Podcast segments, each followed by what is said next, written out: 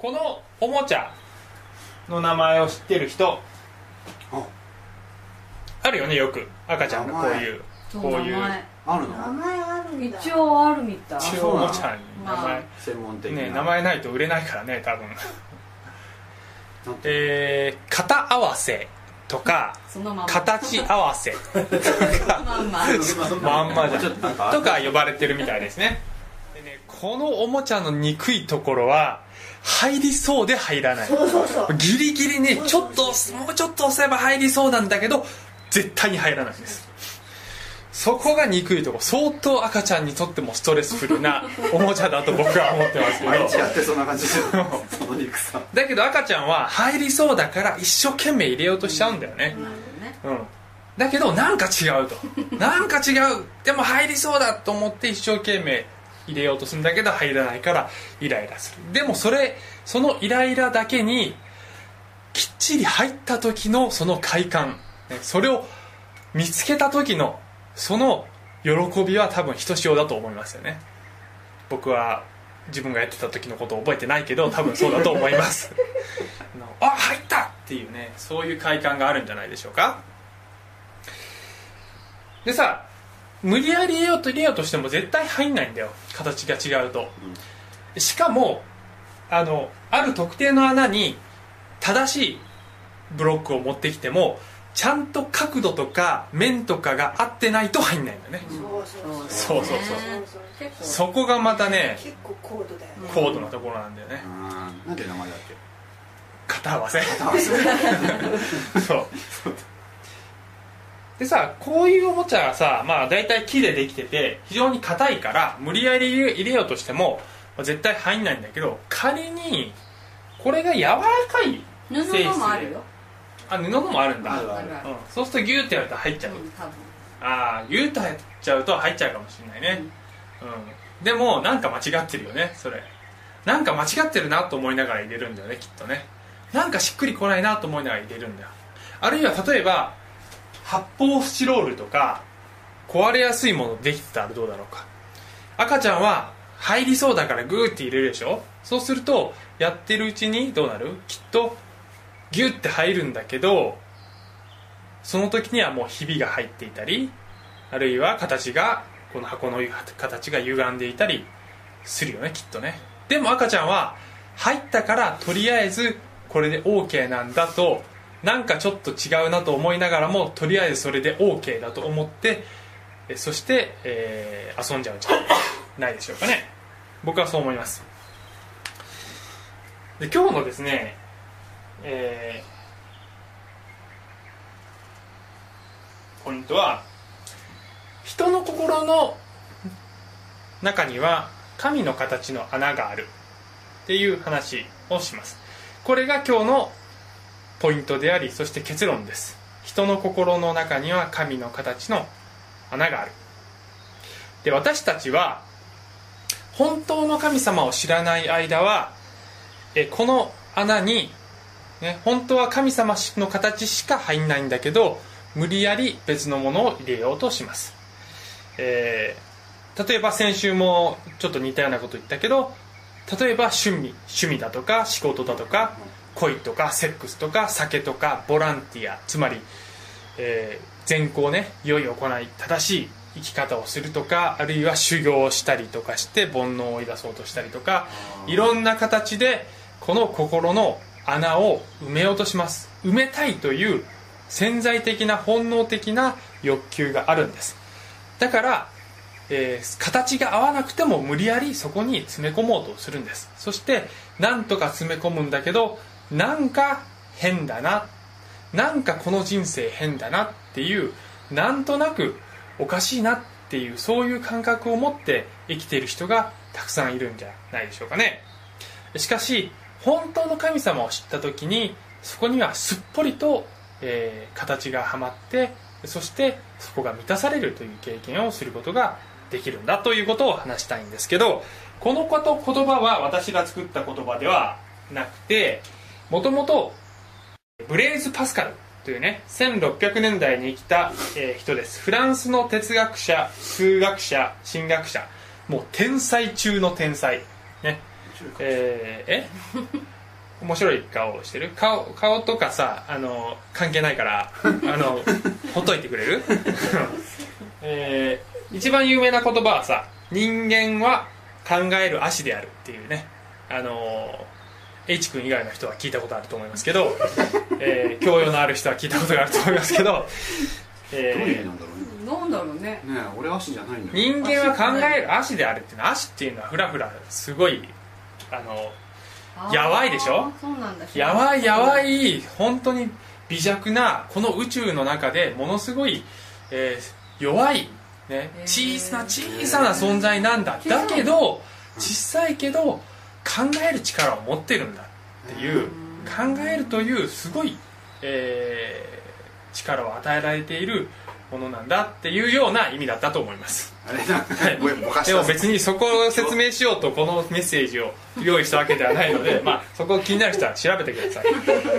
で数学者としても天才でした。いろんな功績を残してます。パスカルの定理。パスカルの定理を説明できる人忘れた。定理があんの？パスカルの定理っていうのを知らないみたいだからちょっと教えてあげましょうね。パスカルの定パスカルの定理パスカルの定理っていうのはあごめんちょっと時間なくなっちゃったからそこはもう割愛するけど 今日は。えーっとごめんねあのメッセージ長くなると怒られるから説明したいんだけどちょっとそこはごめんなごめんあのまた今度にして、えーします。します、まあ、この人がねこういうふうに言いました人の心には神の形の穴があるって言いましたね、えーそしてそれを埋めることができるのは神だけだって言ったんです。言葉をまず読んでもらった方がよかったかな、えー今日出てくるサマリアの女はまさにまさにですねその心の空洞を抱えてなんか変だこの人生なんとかならないかって思いながら生きていたようなそういう女性だったと思いますね。じゃあ御言葉を読んでくださる人。ヨハネ4章3節から26節。主はユダヤを去ってまたガリラヤへ行かれた。しかしサマリアを通っていかなければならなかった。もうちょっと早くてもいいよ。僕はねこれぐらいなきゃ理解できないんだよ僕。が それで主はヤコブがその子ヨセフに与えた辞書に近いスカルというサマリアの町に来られた。そこにはヤコブの井戸があったイエスは旅の疲れで井戸の傍らに腰を下ろしておられた。時は第6時頃であった。一人のサマリアの女が水を汲みに来た。イエスは私に水を飲ませてくださいと言われた。弟子たちは食物を買いに町へ出かけていた。そこでそのサマリアの女は言った。あなたはユダヤ人なのにどうしてサマリアの女の私に飲み水をお求めになるのですか？ユダヤ人はサマリア人と付き合いをしなかったからである。イエスは答えて言われた。もしあなたが神の賜物を知りまたあなたに水を飲ませてくれというものが誰であるかを知っていたならあなたの方でその人を求めたことでしょう。そしてその人はあなたに生ける水を与えたことでしょう。彼女は言った。先生あなたは汲むものを持っておいでにならずこの井戸は深いのです。その生ける水をどこから手にお入れになるのですか？あなたは私たちの父ヤコブよりも偉いのでしょうか？ヤコブは私たちにこの井戸を与え彼自身も彼の子たちも家畜もこの井戸から飲んだのです。イエスは答えて言われた。この水を飲む者は誰でもまた乾きます。しかし私が与える水を飲む者は誰でも決して乾くことがありません。私が与える水はその人のうちで泉となり永遠の命への水が湧き出ます。女はイエスに言った。先生私が乾くことがなくもうここまで汲みに来なくてもよいようにその水を私にください。イエスは彼女に言われた。行ってあなたの夫をここに呼んできなさい。女は答えて言った。私には夫はありません。イエスは言われた。私には夫がないというのはもっともです。あなたには夫が5人あったが今あなたと一緒にいるのはあなたの夫ではないからです。あなたが言ったことは本当です。女は言った。先生あなたは預言者だと思います。私たちの父祖たちはこの山で礼拝しましたがあなた方は礼拝すべき場所はエルサレムだと言われます。イエスは彼女に言われた。私の言うことを信じなさい。あなた方が父を礼拝するのはこの山でもなくエルサレムでもない。そういう時が来ます。救いはユダヤ人から出るものですからあなた方は知らないで礼拝しています。しかし真の礼拝者たちが霊と誠によって父を礼拝する時が来ます。今がその時です。父はこのような人々を礼拝者として求めておられるからです。神は霊ですから神を礼拝する者は霊と誠によって礼拝しなければなりません。女はイエスに言った。私はキリストと呼ばれるメシアの来られることを知っています。その方が来られる時には一切のことを私たちに知らせてくださることでしょう。イエスはイエスは言われた。あなたと話している。この私がそれです。さてそれでこの御言葉を少し、えー復習していきたいんですけどもまずですねこのヨハネ4章というところの1節と2節がこの前にあるんだけど今日のポイントとはちょっとずれているのでそこは省いてます。主はユダヤを去ってまたガリラヤに行かれたというところから始めてます。しかしサマリアを通っていかなければいけなかった。それで主はヤコブがその子ヨセフに与えた辞書に近いスカルというサマリアの町に来られた。そこにはヤコブの井戸があった。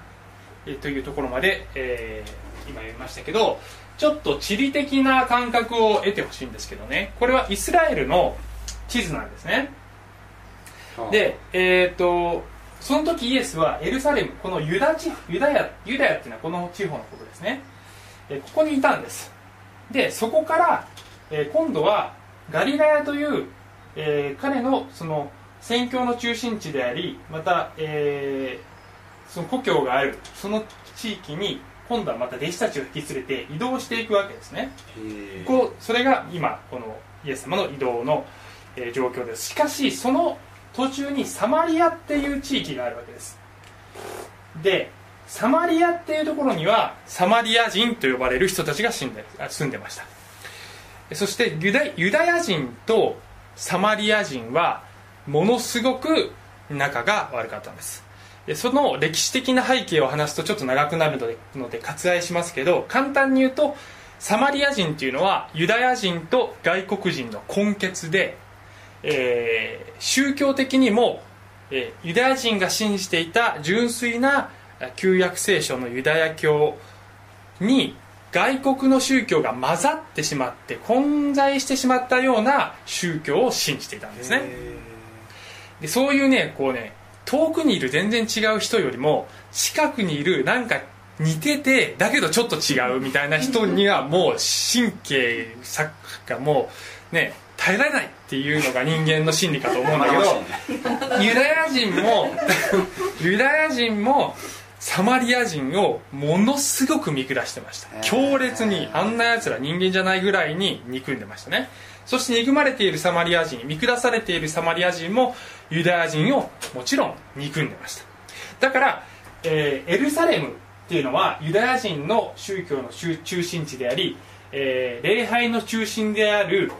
えー神殿がある場所ですのでユダヤ人はここに来るんですけど上からとかも来るんですけどこことかこことここ行ったり来たりするのに途中でサマリアがあるので彼らのルートはまずこうやって遠回りしてヨルダン川の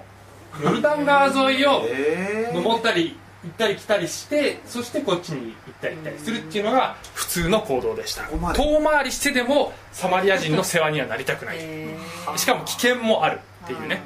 えーですからあーそれが普通でした。ところがここでイエスはガリラヤに行くのにサマリアを通らねばならなかったって書いてあるんですよね、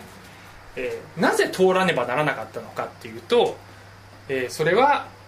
理由は書いてませんがおそらく出会わなければならない人がいたからだったと思います。出会うべき人がいたからです、えーそしてえーまあ、ちらそしてねこのサマリアの中にはそのスカルというさっき出てきたスカルという町があってそこにこの女性が住んでいたんですね。でそこにはあのヤコブの井戸という旧約聖書のそのユダヤ人やまあ一応サマリア人の父祖である祖先であるヤコブという、えー人が掘ったと言われていた。本当にそうかどうかわかんないんだけど、まあ、掘ったとみんなが信じていた井戸があったわけですね、えーそして、えーそこにイエスも来られてその女性も来たっていうそういう場面なんです。ちなみにサマリア人はここにあるゲリジム山っていうのを礼拝の中心地にしてました。エルサレムに登って神殿で礼拝できないので自分たちで独自の礼拝のおスタイルというか場所を設定してしまったわけです、えーでもそれは、えー厳密に言えば旧約聖書の 教えに、えー合致しているようなことではないんですが、えー彼らはそういうふうにしてしまって歪めてしまったわけですねでさてさっきの御言葉に戻りますがさあそこでヤコブの井戸があってそこでイエスは旅の疲れで井戸の傍らに腰を下ろしておられた。って書いてます。ここに人間イエスの姿が見られますよね、イエスは神の子であり神ご自身でしたが同時に完全にに人間の肉体を持っておられました。だから私たちと同じように乾くしお腹もすくし、えー病気もかかるし怪我もするしつねられれば痛い。そういう体を持っていたことがこの一言で分かります。そして彼はここで疲れていたんです。時は第6時頃であったっていうのは今でいう6時のことではなくてこの当時は、えーこの第6時っていうのは正午のことですね、えーちょうど日中のことです、えー一人のサマリアの女が水を汲みに来た、えー普通はこの正午に水を汲みに来る人はいません。えーはい。えー通常は朝の早い時間か夕方の時間つまり涼しい時間に水を汲みに来るんです。そしてその井戸っていうのはまあい色ば色井戸端会議？色端会議？よくわかんないけど。うんどっちでもいいけど、まあ、要するに婦人たちの社交場みたいな感じになってるわけですよ。いろりと混ざってそう。そう社交場見たくなってるわけですよね、えーだから日中の暑い時間に来るっていうことはまあ基本的にはないわけですよ。でもこのサマリアの女はその時間に来たんです。その理由は後で分かります、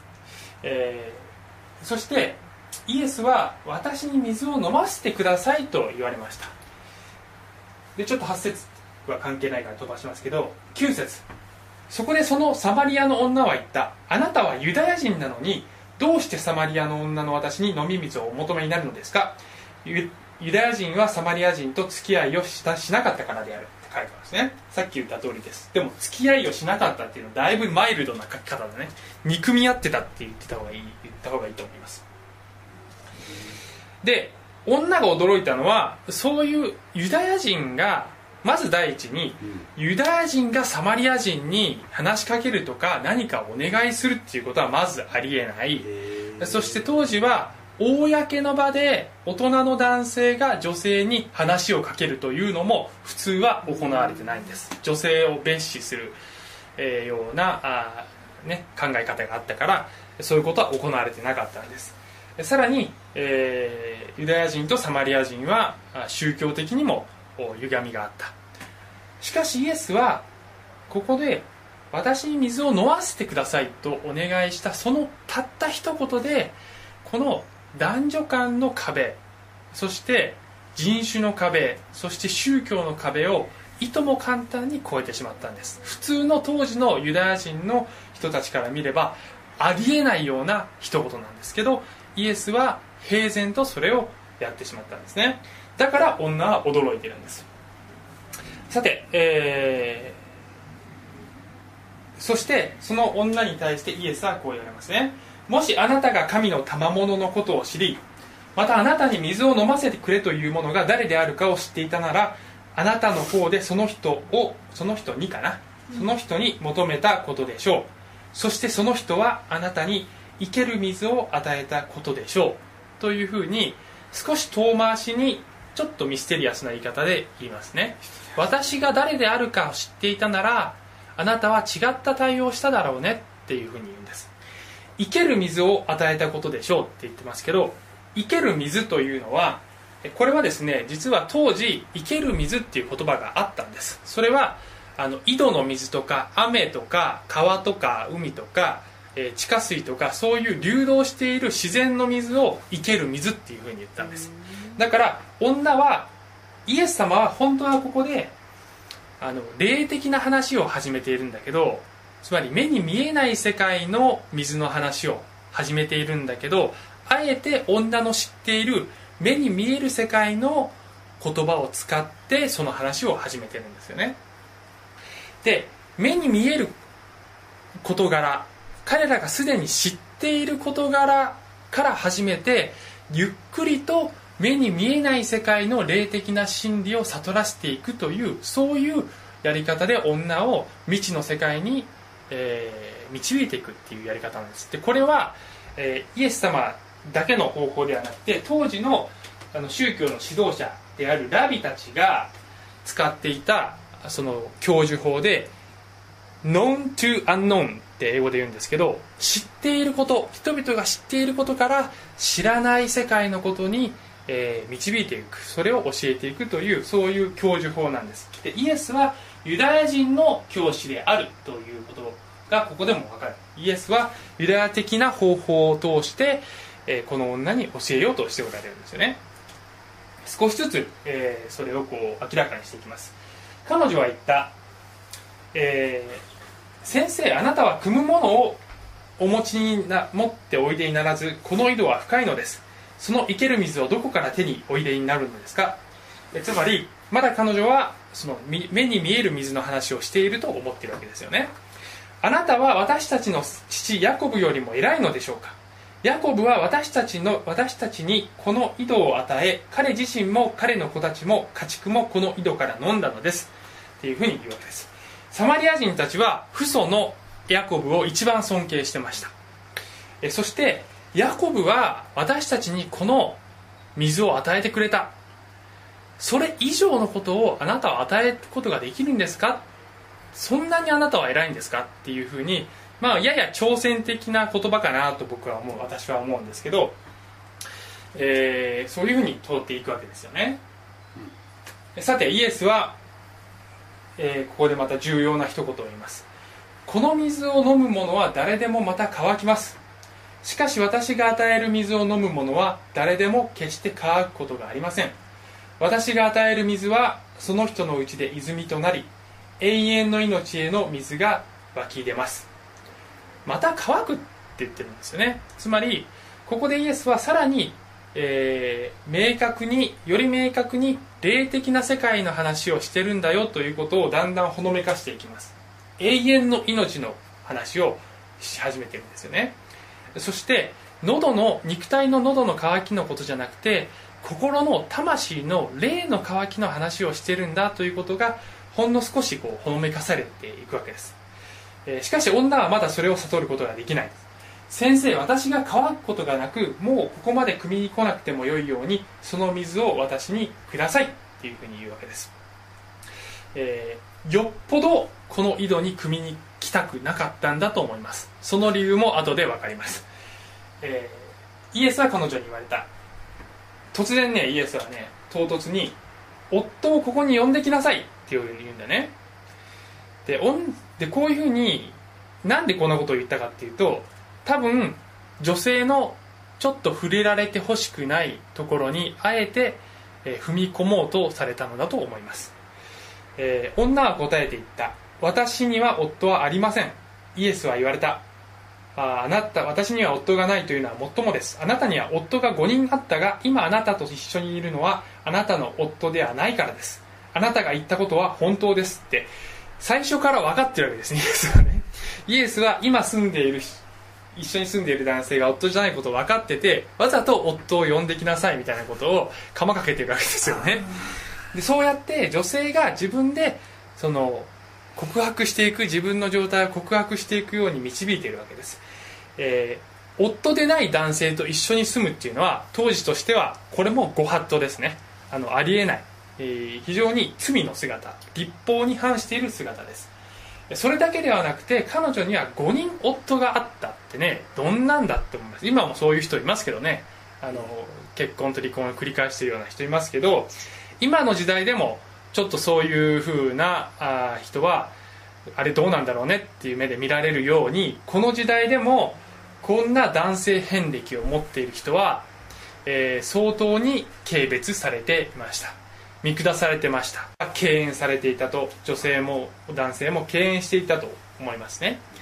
えーだから先ほどの問いが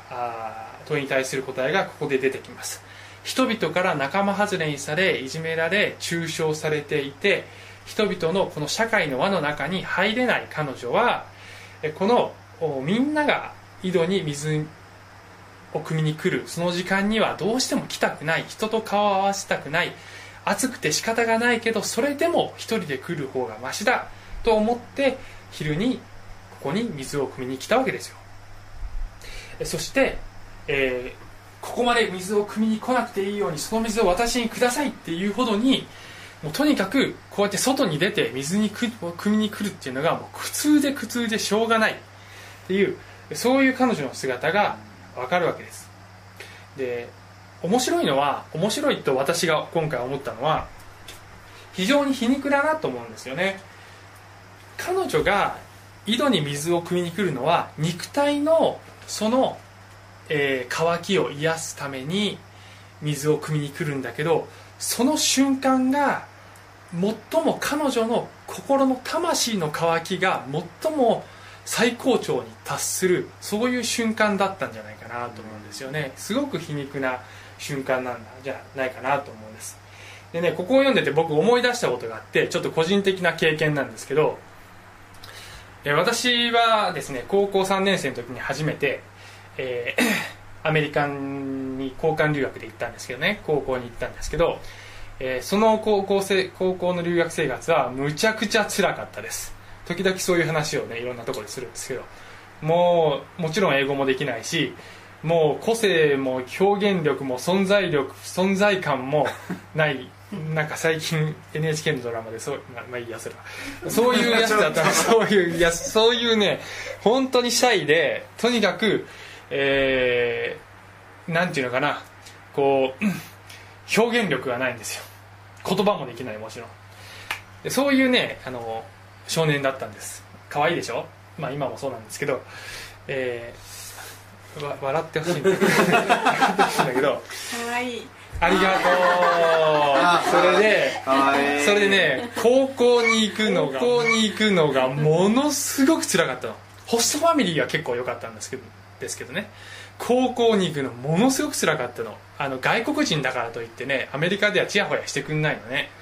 だからねあの本当に自分でぶつかっていくしかないんです。でも言葉もできないからあの会話も続かないし本当大変。うん。まあ、留学生活ね楽しむ人もいるんだけど僕は性格上ねすごく辛かったんですよね。でね学校にはバスで行くんですよ。いわゆるよくハリウッド映画なんかに出てくる黄色いスクールバス。あの変な形の。あれで行くんですね。行き帰りで最初にそのバスに乗った時も心臓バクバク。中はもう当然のことながらアメリカ人のあのガキどもがごめんなさいガキどもって言って 高校生のお少年少女たちがワイワイワイワイね ワイワイワイワイやってるわけですよ仲良くでそこに入っていくわけですよね。でね最初はねバスの中に入って結構良かったんです。結構ねみんなね注目してくれたの。ちょっと珍しいやつが来たと、ね、留学生日本人だと思ってね結構なんかいろいろ聞いてくれたわけです。あよかったと思ったわけですよね。で学校に行くよりもバスの方の中の方がいいなんか結構いろいろ構ってくれるなと思ったわけですよね。でね大体アメリカ人が先にする一番最初にするのは まず悪い言葉を教える、うん、アメリ英語の使っちゃいけないような言葉を教えるんですよね。で僕はそれをあの面白がって復唱するとみんなわーって笑ってくれるわけ。でまあね遊ばれてる。あのクリスチャンだったら絶対使っちゃいけないような言葉なんですけど私は若かったので、えーまあ、そんなことはととにかくねやっぱり気を引きたいので彼らの望む通り悪い言葉を使って彼らがこう受けてくれるのをこうなんとかしてね気を引いてたわけですよ。そうそう。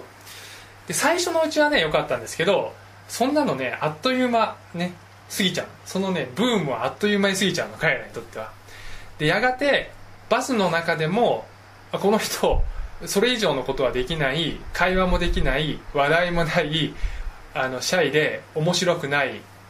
やつだなっていうことがだんだんバレてくるわけだね。バスの中でも。そしてバスの中もだんだんやっぱり辛くなってきたで学校にいると辛いんだけどでも学校だとまだ逃げ場があるんだよね。あの人と会話がなくなったらちょっと用事があるみたいなふりしてどっかに行けるわけだから。あるいはと廊下で通りすがりにねあのすれ違いに「はい」とかって言ってね「あのどう最近」とかって言ってそれで「バイバイ」ってやればいいから逃げ場があるんだけどバスの中はいわいわば逃げ場のない30分か40分の間どこにも行けない。でも周りはあの人で満ちていてそしてコミュニケーションがもう取れない状態になっているそういう監獄のような状態だったわけだよね、えーだからねバスの中もすごく辛くなってきちゃったの。で私が取った行動はとにかく寝たふりをする。という行動を取りました。行きも帰りも最初から最後まで僕は寝てもう僕はね別にコミュニケーションが取り取れないわけじゃないんだ。君たちに興味がないわけじゃないんだ。ただ僕は眠いだけなんだっていうただ僕は眠くてただ寝てるだけなんだっていうそういう立場を取ろうっていうふうに思ったわけですね。疲れるから、ね、もっとぶつかっていけばよかったんだけどそういう勇気もエネルギーもなかったの。で僕はとにかく 逃避することに決めたんです。ね。そこに僕には僕はいないんです。話しかけないでください。もう無視してください、ね、僕は別に眠いだけなんです。って言ってそして眠くもないのに寝たふりをして生き返りを過ごすっていうねそういうことをやってました。でそうやって逃避するんだけど逃避しながら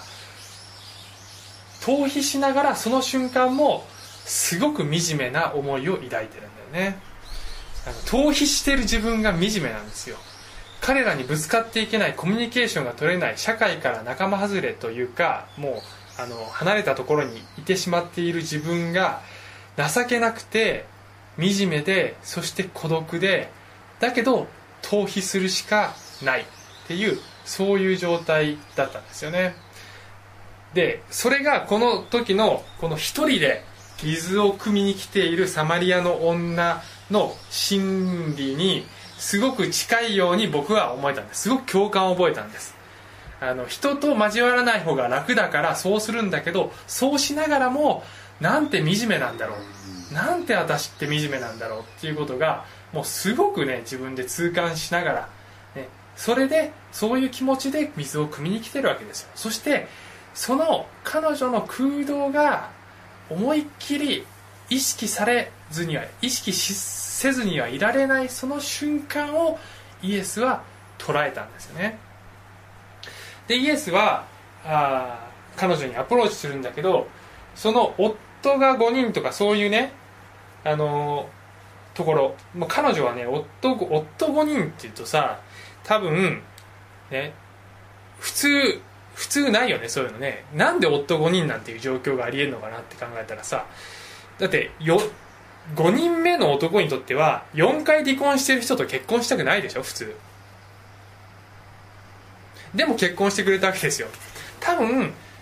まあ勝手な想像ですけど彼女は魅力的な女性だったんじゃないかと思います。とても美人だったんじゃないかと思います。だからあの見た目素敵な女性だから、えー男性がね改めてやっぱり求婚してくれる男性が現れてきたんじゃないかなって勝手に想像するんです。でも実際に生活をしてみると我が出てエゴが出たりいろんな性格上の癖や問題が出たりあるいはヒステリックだったかもしれないしあるいは傷があってものすごく嫉妬深かったかもしれないしそんなかん形でその夫との関係が悪くなって結局離婚する。だけど魅力的だからまた男性が現れて求婚してくれる。今度はこの自我が出ないように今度はこの性格の問題が出ないようにと決心する。結婚する。だけどまた問題が起こる。自分の悪さが出る。関係が悪くなる。離婚する。また求婚者が現れる。今度こそちゃんと直そうと思う。だけどまた同じことが起こるっていうことを繰り返して5人も夫ができたけれども最後に出てきた男性とはもういい加減結婚は嫌だ。と思ってだけど一人でいるのはそれだけは孤独だ。と思って、まあ、人のそのね批判もあったけれどもいわゆる同性生活をしていた。っていうとようなところじゃないかなと、まあ、僕の勝手な想像ですけど、えーそんな風に僕は想像しましたね。だから彼女はボロボロに傷つきボロボロに自己嫌悪に陥りボロボロに惨めな状態で本当に心に空洞のある状態で、えー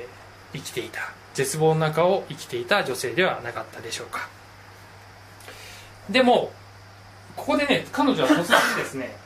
えー、ああちょっとメッセージが長くなってきたぞ。ここでですね彼女は話題を変えるんだよね。えーあなたは預言者だと思いますって言い出すんです。私たちの父祖たちはこの山で礼拝しましたがあなた方は礼拝すべき場所はエルサレムだと言われます。突然礼拝の話をしちゃう。神学の話を始めたんだよね。その理由は多分2つあってまずイエスが彼女の秘密を言い当てたということに純粋に驚いたからだから、えー日頃の日日頃のね疑問が出てきたっていうのもあると思うしあとは触れられたくないところに触れられちゃったから話題を変えたかったっていうのもあったと思いますけどとにかく話題を変えたんです。そして礼拝の話をしました、えー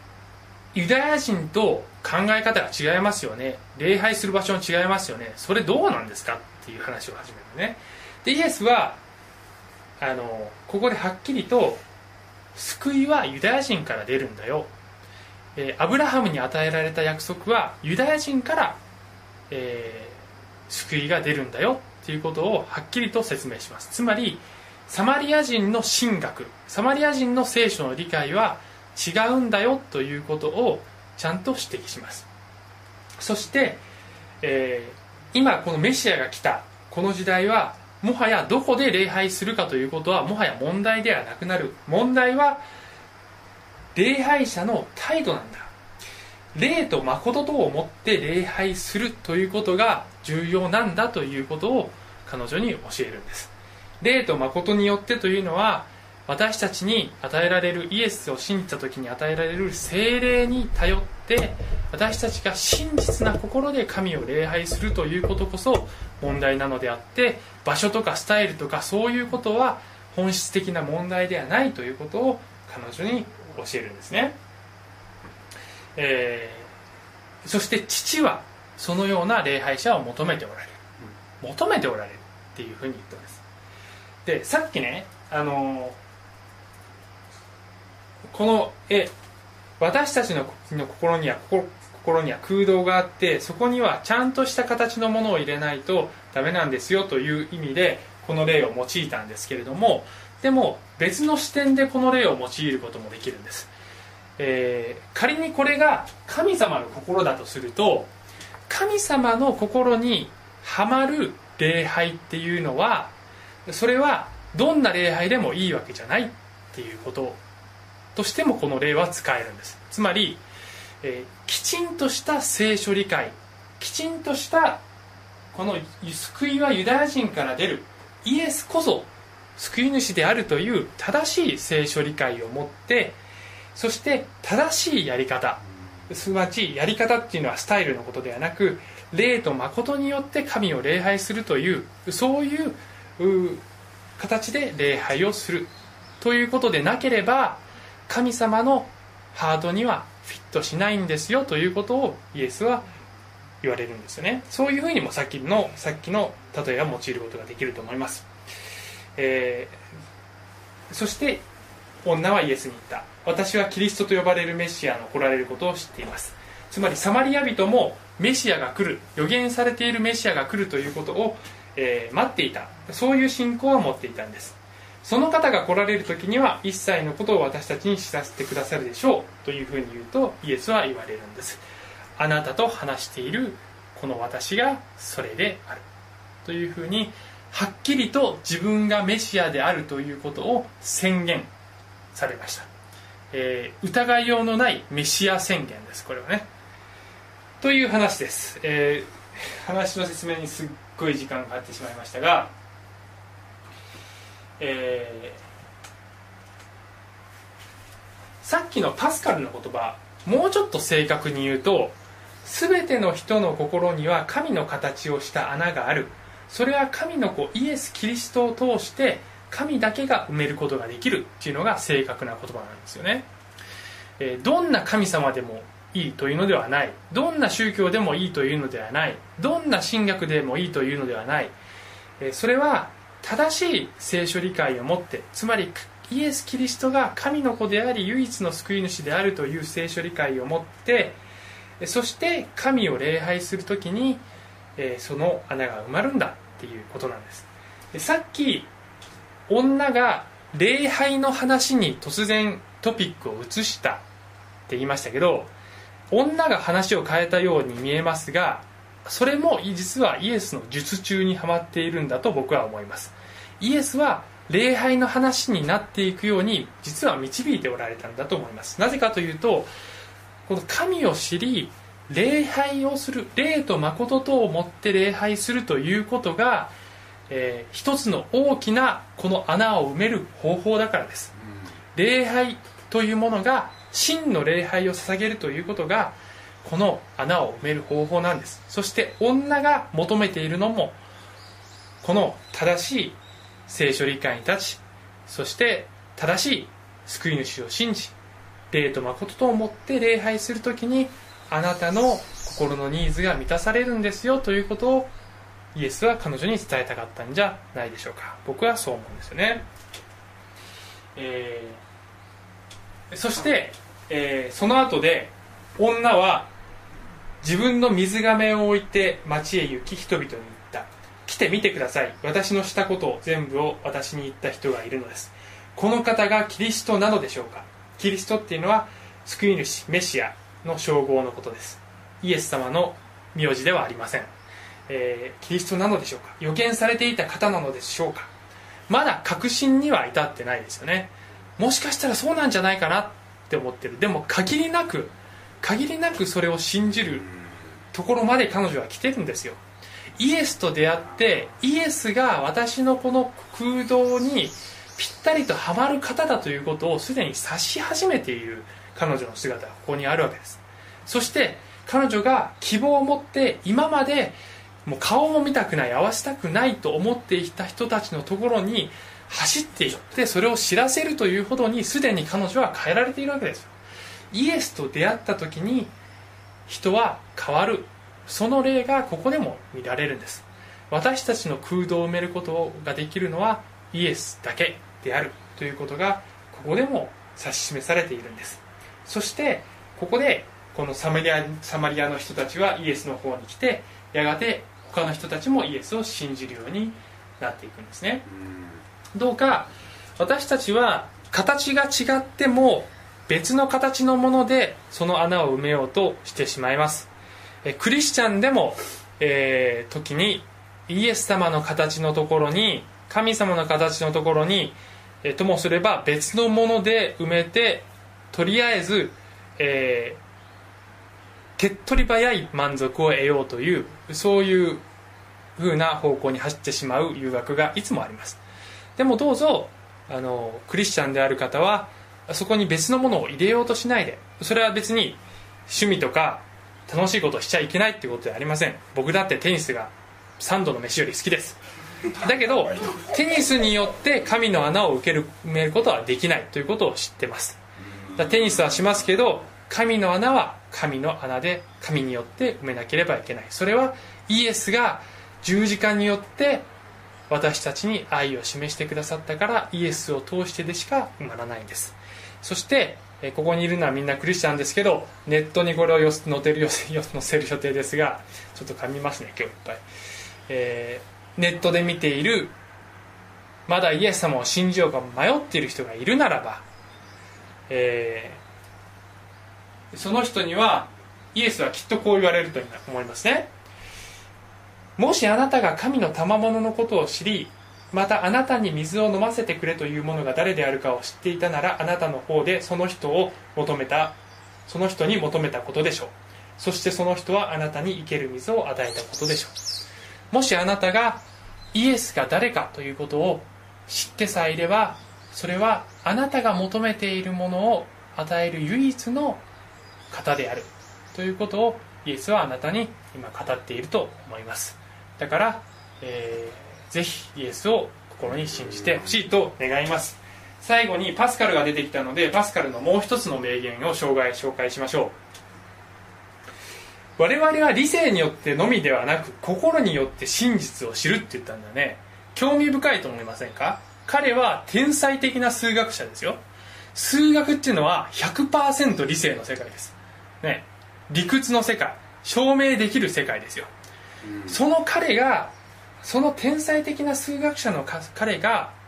理性だけでは捉えきれない真実っていうものがこの世にあるんだっていうことを認めているわけですよ。理性も大切です。理性のみではなくって書いてるから理性も大切です。理性も使うんだけどそれをさらに超えてジャンプする信仰というツールがなければ本物の見えない真実を捉えることはできない。ということに彼は気づいてこういう言葉を残したんじゃないでしょうか。信仰というジャンプをしようじゃないですか。長くなってしまってすみません。いつも謝ってますけどまたすみません。お祈りします。神様えー今日はちょっと長い箇所で 長くなってしまってすみません。えー私たちの心の穴を埋めるのはイエス様だけです私たちは間違った形のものでそれを埋めようとしてしまいます。しかしどうぞあなたがそこにはまってください、えー長くクリスチャンでない生活を送ってきた人はそのイエス様の形の穴に別のものをずっと入れてきたんです。だからまずそれを取り除く作業が必要かもしれません。しかし最終的には本当にイエスがそこにはまってくださるということを私たち全員が体験して本当にこれでいいんだ。これが本当の人生なんだ。ということを実感できますように。またイエス様はまだそういう方であると知らない方々がインターネットで見ているならばどうぞ神様イエスこそその心の空洞をぴったりと埋める方であるということがその方々に分かりますように。イエス様のお名前によってお祈りします。アーメン。アーメン。